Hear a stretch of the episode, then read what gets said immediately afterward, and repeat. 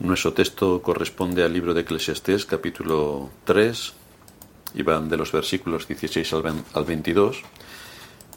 Y eh, lo que vemos en estos versículos es a Salomón presentándonos la perspectiva que él llegó a tener de la vida en su desvío espiritual. Y nos habla como hablaría el hombre natural de este mundo, el que no tiene a Dios en su corazón y que va andando según sus propios criterios.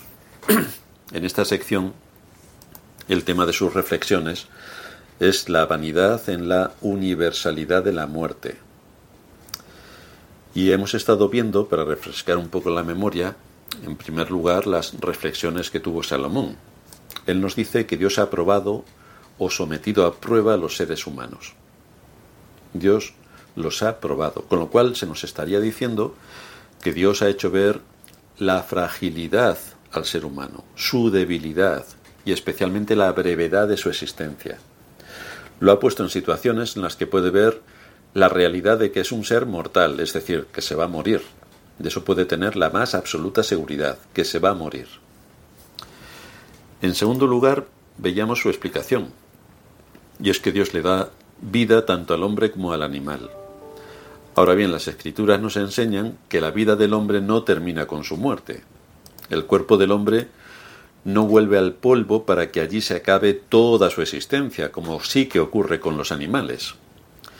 Pero el hombre posee un alma inmortal, porque ha sido hecho a imagen y semejanza de Dios, cosa que no ocurre con los animales.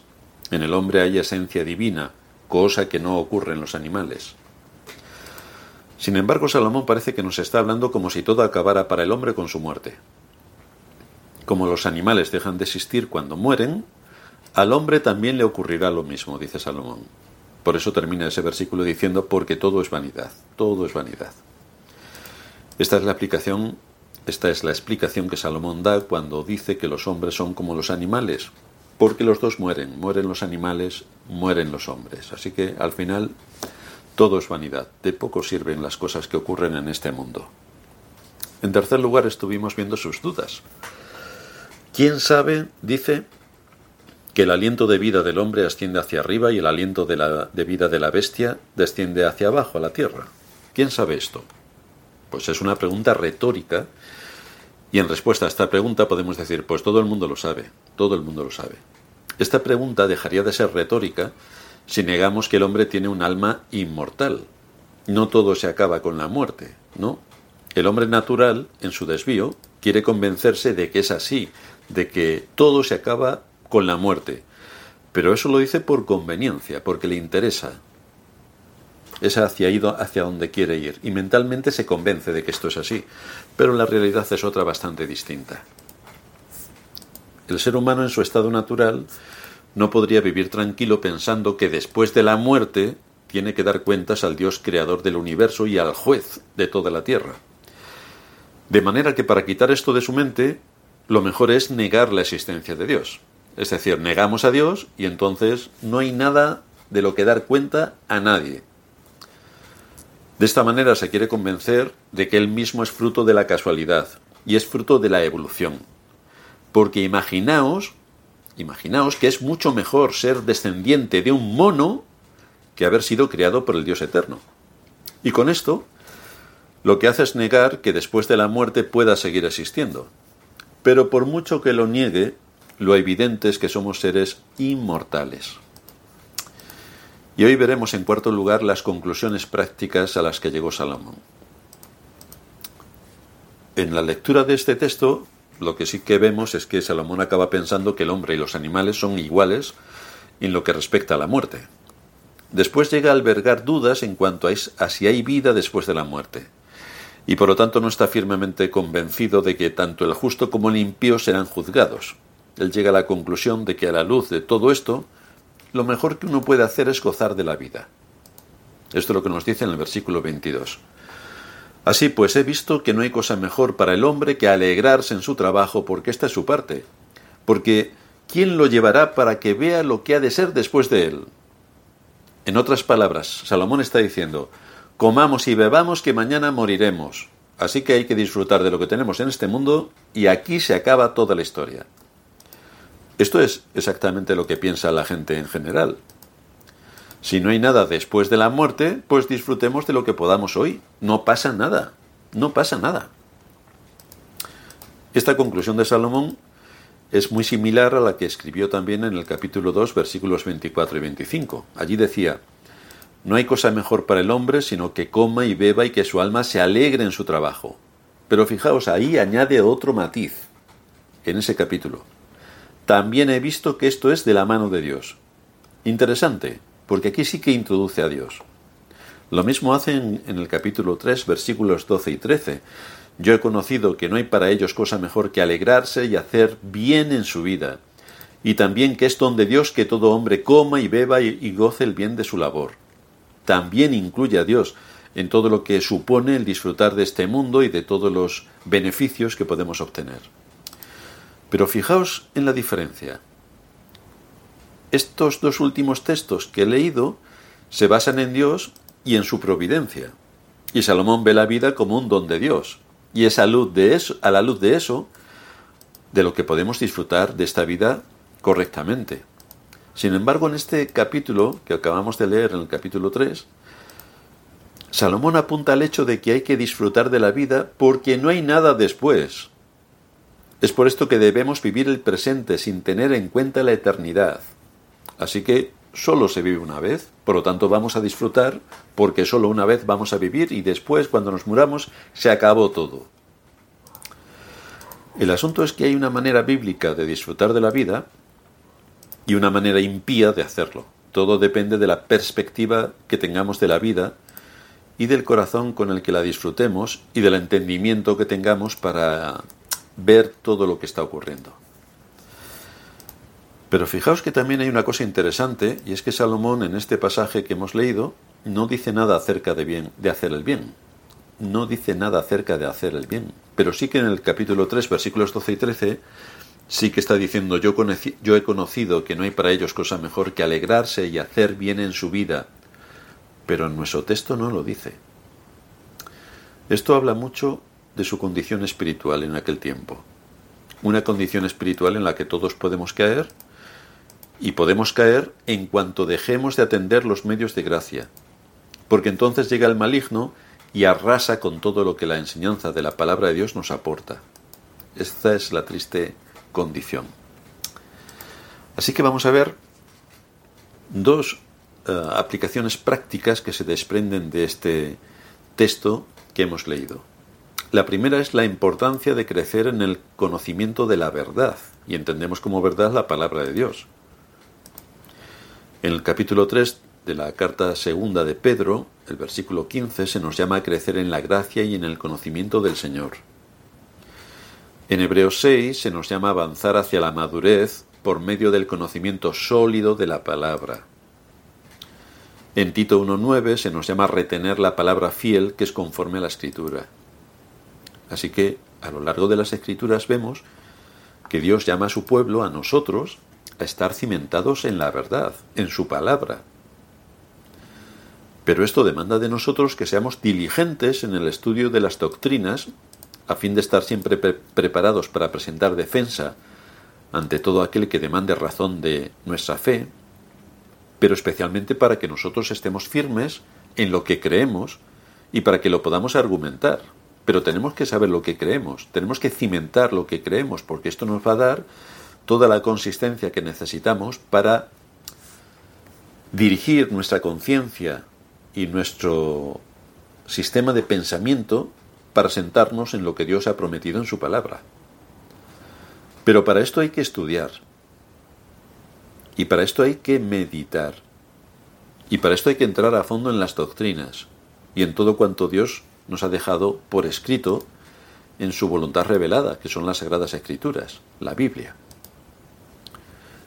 El retroceso que experimentó Salomón y su desvío nos hablan del impacto que produce dejar de lado los medios de gracia, y por tanto nos habla de la importancia de perseverar en la verdad. Y, perseverar en la verdad no es conformarnos con la situación en la que podamos estar, sino que es tener continuamente la disposición de avanzar, de seguir profundizando en las escrituras, de tener un espíritu enseñable para poder aplicarlas y así crecer Por eso cuando vamos a cambiar de año, siempre hay una pregunta que nos debemos hacer. ¿Cuánto he crecido durante este último año? ¿Cuánto me he alimentado? ¿En qué áreas me he fortalecido? ¿Cómo comprendo mejor la voluntad de Dios? ¿Cómo acepto mejor la providencia con todos los cambios que trae durante todo este tiempo o ha traído a mi vida? Porque este conocimiento nos ayudará cuando a nuestra mente vengan dudas, cuando venga la incredulidad, como veíamos el domingo, el viernes pasado con María, perdón, el domingo, María, que después de todas las promesas que el Señor había dicho en cuanto a su resurrección, fue incrédula. No se creyó que aquello estaba ocurriendo. Pues así podemos también estar nosotros. El conocimiento nos ayudará cuando a nuestra mente vengan dudas. Nos ayudará cuando nuestra incredulidad empiece a afectarnos nos ayudará cuando no estemos actuando para la edificación del pueblo de Dios, porque estamos en medio del pueblo de Dios y tenemos que ser útiles en su servicio para con nuestros hermanos. Nos ayudará para promover la paz y la unidad en el contexto de la Iglesia. Nos ayudará en cómo afrontar algunas situaciones difíciles que se nos presenten. A todo esto alcanza el conocimiento. Pero tenemos que estar cimentados en el verdadero conocimiento de la palabra de Dios, que siempre alimenta nuestro espíritu y produce el bien en aquellos que están a nuestro alrededor. Pero cuando no estamos firmes en el conocimiento de las doctrinas, cuando el temor de Dios se evapora y se cambia por nuestra conveniencia o interés, con el pasar del tiempo y con los afanes de la vida, podemos caer en una monumental debilidad e incluso en un total alejamiento de Dios, como le ocurrió a Salomón cuando cita estos versículos, estos textos. También tenemos que tener en cuenta que el que cree que está firme tenga cuidado no sea que caiga, como Salomón, que cayó dudando de una doctrina tan esencial como, la, como lo es la doctrina de la inmortalidad del alma y del hecho categórico de que hay un juicio. Esto es una realidad profunda. Hay un juicio donde Dios va a juzgar a los vivos y a los muertos. Son doctrinas en nuestra época sometidas a burla. En realidad ha sido esta doctrina sometida a burla durante siglos, porque ya cuando Pablo habló, el apóstol Pablo habló de la resurrección de los muertos, pues muchos se rieron de él y se fueron. Es una doctrina sometida a burla. Pero para nosotros como creyentes es una de las columnas vertebrales de nuestra fe. Debemos alimentarnos y debemos cimentar en la palabra de Dios todas las doctrinas. Porque si Dios habla, tenemos que decir sea Dios veraz y todo hombre mentiroso. Ya sabemos que el hombre está corrompido por su propio pecado y que no puede ver sino tinieblas. Y hacer caso al hombre y su desvarío nos lleva directamente a la perdición en todas las áreas. Es la palabra de Dios la que nos da fundamento y guía para saber en qué camino estamos y por dónde debemos seguir andando. Y es la obediencia a la palabra la que trae a nuestras almas descanso y paz. Por eso dice Pablo en 1 de Timoteo 1, 18 en adelante. Este mandamiento, hijo Timoteo, te encargo para que conforme a las profecías que se hicieron antes en cuanto a ti, milites por ellas la buena milicia, manteniendo la fe y buena conciencia, desechando la cual naufragaron en cuanto a la fe algunos, de los cuales son Himeneo y Alejandro, a quienes entregué a Satanás para que aprendan a no blasfemar. Por lo tanto, cuando falta la doctrina, cuando falta la palabra, cuando falta un conocimiento cabal de la escritura, entonces estamos ya completamente muertos.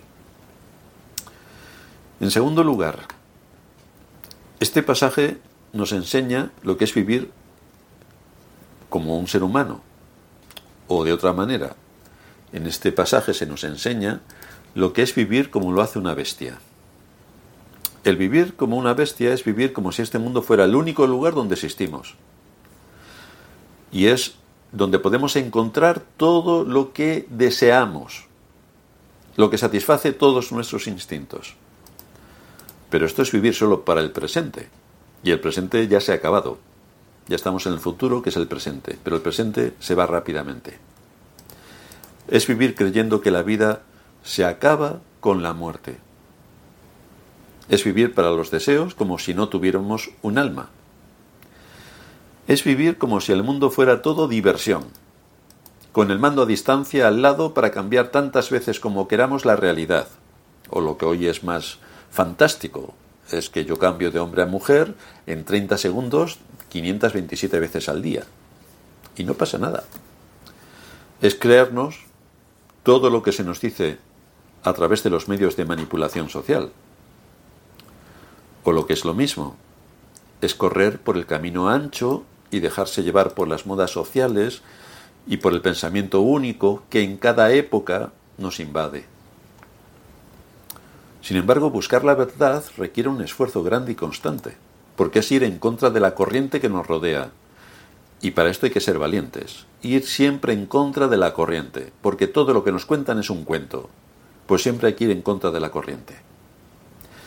Requiere ser diligentes, requiere prestar atención, requiere ser constantes, requiere mantenernos siempre en activo para impedir que la filosofía de este mundo, o las modas de este mundo, o las corrientes sociales que nos invaden en este mundo, trastoquen lo que Dios dice en su palabra, y en lo cual creemos y confiamos, sabiendo que Dios no miente y que ha demostrado la veracidad de su palabra con una prueba extraordinaria. Y es que por amor a los pecadores, por amor a aquellos a quienes Él llamó desde la eternidad, él envió a su propio Hijo para morir por su pueblo y satisfacer las demandas de la ley, que nos acusaban. Todas las profecías del Antiguo Testamento, que son palabra de Dios, por supuesto, tuvieron su cumplimiento cuando Dios envió a su Hijo a este mundo. Tuvieron su, cumplimiento cuando Dios sometió a las demandas severas de la ley a su Hijo. Por eso Pablo nos dice en 1 Corintios, capítulo 1, versículo 30, mas por él estáis vosotros en Cristo Jesús, el cual nos ha sido hecho por Dios sabiduría, justificación, santificación y redención. Nuestros antepasados confiaban en las promesas que estaban por cumplirse, pero nosotros ya hemos visto la mayor parte de estas promesas cumplidas. Y es que ya conocemos cómo se ha llevado a cabo la redención, que Dios perdonó nuestros pecados a través de la muerte de Cristo, Ahí se cumplió la redención. Que con su muerte limpió el, acto, el acta de los decretos que había contra nosotros y que nos imputaba un castigo por nuestra desobediencia. Que con su resurrección imputó su justicia a aquellos que el Padre le dio y confirmó la vida eterna que Dios ha preparado para aquellos que le aman. Pero también aseguró un castigo eterno para aquellos que siguen neciamente sus propios caminos. También aseguró un castigo eterno para estos. De esto es de lo que el hombre se quiere alejar, porque quiere vivir a su antojo, según sus deseos y según sus caprichos. Pues entonces nosotros debemos anunciar que hay un castigo eterno para todos aquellos que se alejan de Dios. Profundizando en las enseñanzas bíblicas encontramos la respuesta y el sentido de la vida, el sentido de lo que Dios en su sabiduría ha preparado para la vida del hombre sobre, este, sobre esta tierra. Y el objetivo es que el hombre se preocupe de lo más importante, su alma, porque es inmortal. Vivir como una bestia es esclavizarnos a nuestros deseos y a los apetitos de nuestra carne, sin temer en ningún momento el juicio venidero y la eternidad que viene después. Y es así como muchos en nuestra época viven y mueren. Creen que todo se centra únicamente en esta vida, y quieren ignorar a propósito lo que hay después, pensando que a ellos el peligro no les alcanzará, porque bien no hay nada después de la muerte, o bien como Dios es tan bueno, da igual lo que haya hecho, pero al final no va a pasar nada. Esto es lo que hace el pecado. Ha dejado trastornados los sentidos para que no se perciba con claridad la realidad de la vida y la certeza de la muerte. Y así el hombre se encuentra navegando hacia la perdición, convenciéndose de que va por el camino recto, a pesar de que numerosas señales le indican lo contrario. El salmista en el Salmo 14 dice, dice el necio en su corazón, ¿no hay Dios? Y dice el salmista, se han corrompido, hacen obras abominables, no hay quien haga el bien Jehová miró desde los cielos sobre los hijos de los hombres para ver si había algún entendido que buscara a Dios. ¿Y qué ocurrió? dice el salmista. Luego lo repetirá el apóstol Pablo en Romanos. Todos se desviaron, a una se han corrompido. No hay quien haga lo bueno, no hay ni siquiera uno, ni siquiera uno, nada. Esta es la situación del hombre, esta es la fotografía del hombre. Por lo tanto, nada evita su responsabilidad de lo que en su corazón hay, pero también nada evita su responsabilidad que tiene que buscar a Dios, tiene que buscar a Dios mientras pueda ser hallado. Tiene que llamarle en tanto que está cercano, porque ahora sí que puede hacerlo. Y es nuestra responsabilidad también como creyentes y como iglesia poner las señales en el camino advirtiendo de que esta vida es un paso previo a la eternidad. Tenemos que predicar y anunciar el Evangelio para que los hombres oigan todo lo que hay revelado en la palabra de Dios, aunque como ocurre en nuestra época los hombres aborrezcan la palabra. Bueno, pues predicaremos la palabra hasta donde podamos y luego nos callaremos, porque tampoco pretendemos echarle perlas a los cerdos. Así que cuando alguien no quiera escuchar la palabra, pues hasta ahí hemos llegado. Cambiamos a otra cosa o nos alejamos. Pero la pregunta que el ser humano tiene que hacerse, y que Salomón en este tiempo de su vida no se hacía, es ¿de qué le sirve al hombre si ganara todo el mundo y perdiere su alma? ¿De qué le sirve al hombre? Porque esto se pasa, estamos en un mundo pasajero. Pasan los días, pasan las semanas, pasan los meses, pasan los años, pasan los siglos. Lo que ayer fue ya no es. Cuando vemos películas antiguas, todos los que salen ahí ya no están. Todos han muerto. Todos. El hombre sigue con sus afanes en este mundo, pero se olvida de lo más importante, que es buscar a Dios. Se olvida de lo más importante, que hay un Dios. Pasar por alto el perdón y la salvación de una condenación segura lleva directamente a la muerte. Y esto es lo que anuncia el Evangelio permanentemente. Esto es a lo que Salmón después volverá. Pero en esta época estaba completamente alejado. Sin embargo, la escritura continuamente anuncia que hay una previsión que ha sido hecha por Dios para el pecador, el pecador que puede ver cómo ha transgredido la ley, cómo está acusado por sus delitos y cómo la ley demanda la pena de muerte, resulta que Dios ha hecho provisión para pagar en el lugar del pecador todos sus delitos delante de la ley. Por eso tenemos que predicar la ley. No tenemos que predicar el amor, el amor, el amor, el amor. No, porque todo es amor, pues ya sé que me quiere y aquí no pasa nada porque como me quiere, esto es lo que piensa mucha de la gente a la que le hablamos, pues ya Dios me salvará, sabe que yo soy así. Y buscan excusas para que Dios les perdone. Por eso tenemos que predicar lo primero la ley. Debes saber que has violado la ley y que estás condenado. Y que la condena es justa y que te vas de cabeza al infierno. Salvo si te arrepientes y buscas en Cristo la salvación porque no eres un animal que hace las cosas siguiendo sus, instintos, sino que has sido creado con un alma inmortal. Y por lo tanto, esto tiene consecuencias. De manera que cuando Dios da la fe, el pecador puede acudir buscando la salvación y tomando para sí la esperanza que ha sido puesta delante de él, una vez más, en Cristo. Por eso la escritura es reticente en decir, solo Cristo salva. Solo Cristo salva. Son vanas las obras, es vano el llanto, porque solamente podemos acudir a Cristo para que limpie nuestros pecados, esto lo hizo mediante la muerte en la cruz, y para que nos impute su justicia. Y esto ocurrió cuando resucitó venciendo a la muerte. Así que ahí tenemos todo lo que nos diferencia de los animales.